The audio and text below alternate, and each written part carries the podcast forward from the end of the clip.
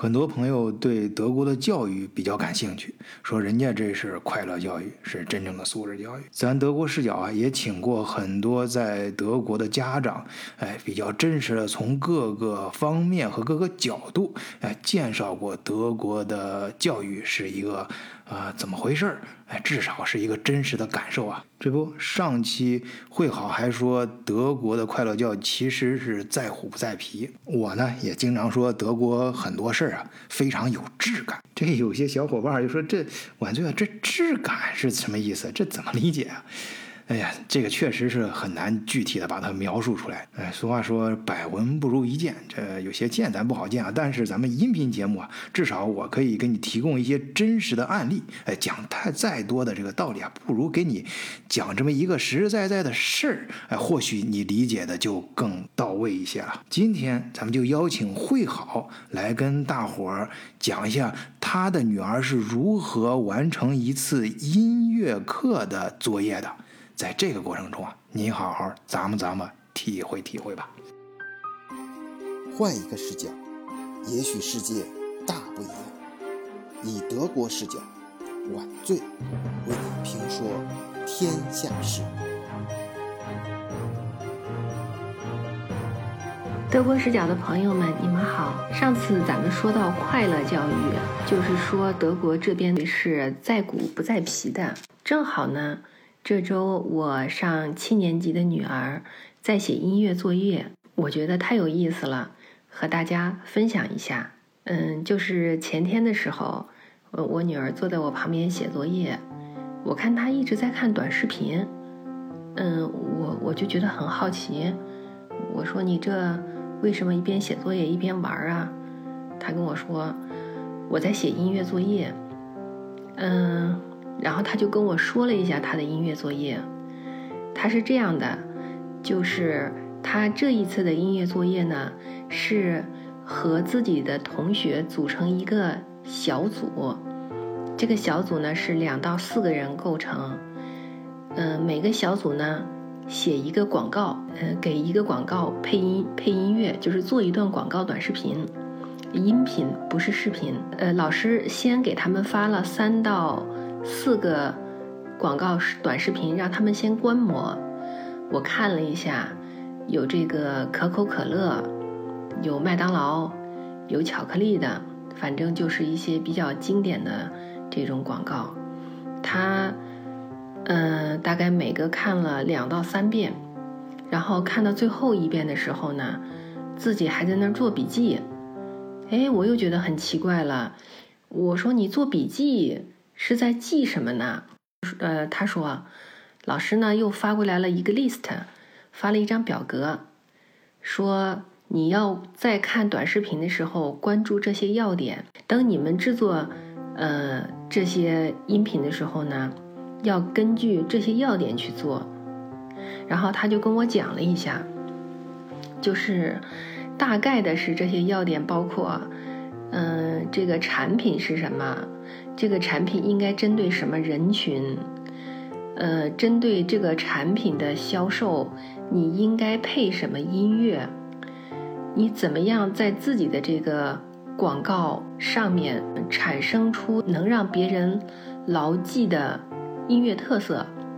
他给我举了个例子，比如说麦当劳最后都会有一个呃特别的音乐。呃，我们所熟知的就是那个英特尔广告的那个音乐，噔噔噔噔。他也给我举了这个例子，哎，我觉得太有意思了。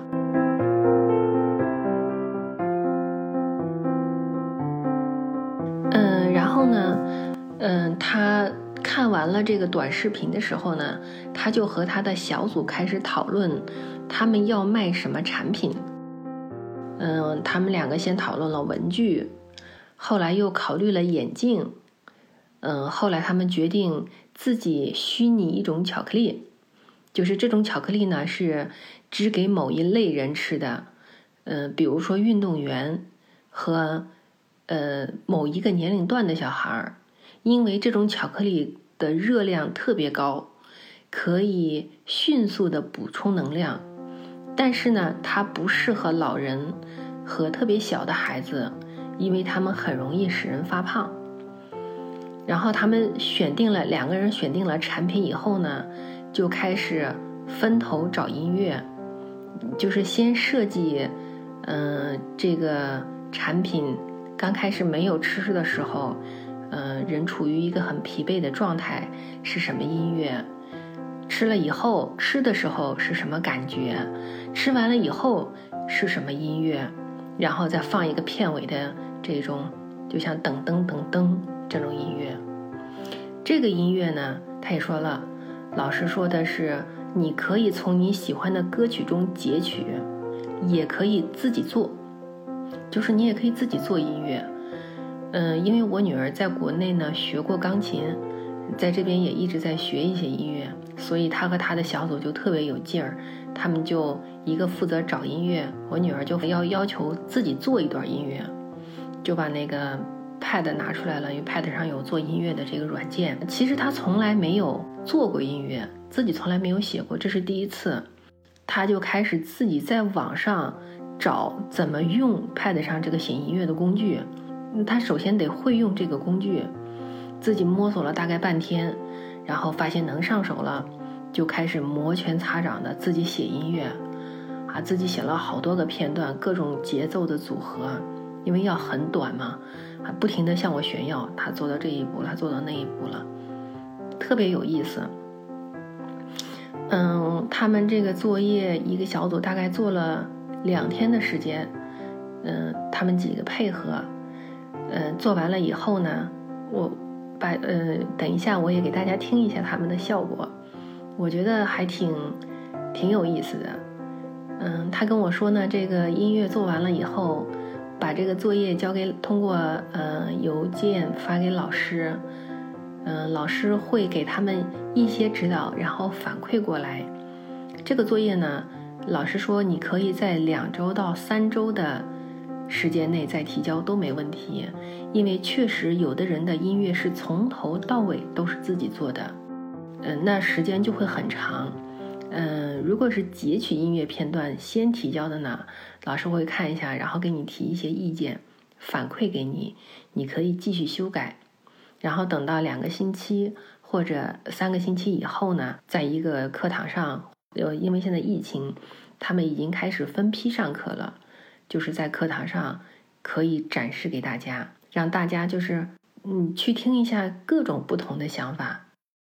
这个音乐作业让我就非常有感触。呃，所谓的快乐教育，我觉得这个就是一个很好的代表。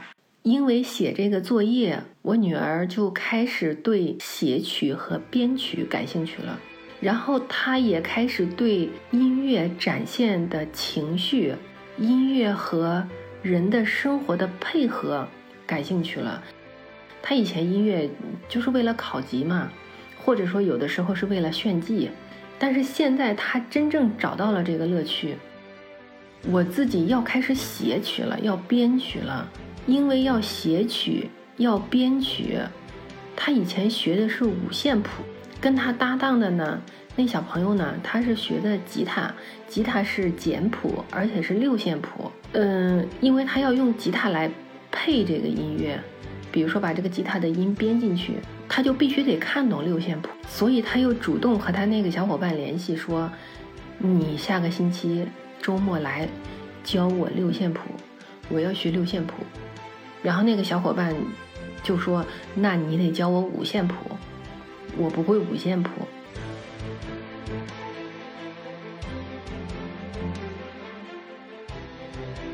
完全是自由的，就是自己想去学的。我一我我我自己要要学。然后你比如说他找这个音乐资源，在网上自己找自己喜欢的音乐资源，短视频熟视无睹，只看自己感兴趣的跟音乐有方有关系的那一方面，就是自己因为自己喜欢别的东西就不能去诱惑他。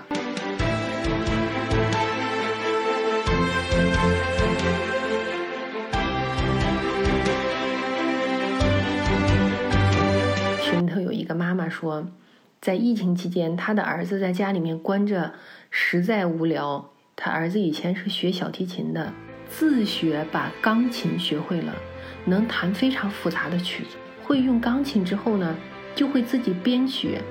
然后他写编曲的时候，他的那个写编曲的那个那个五线谱的本儿没有了，他给他们的音乐老师说了，音乐老师在疫情期间专门开着车给他送五线谱本儿，投递到他们家的邮箱里。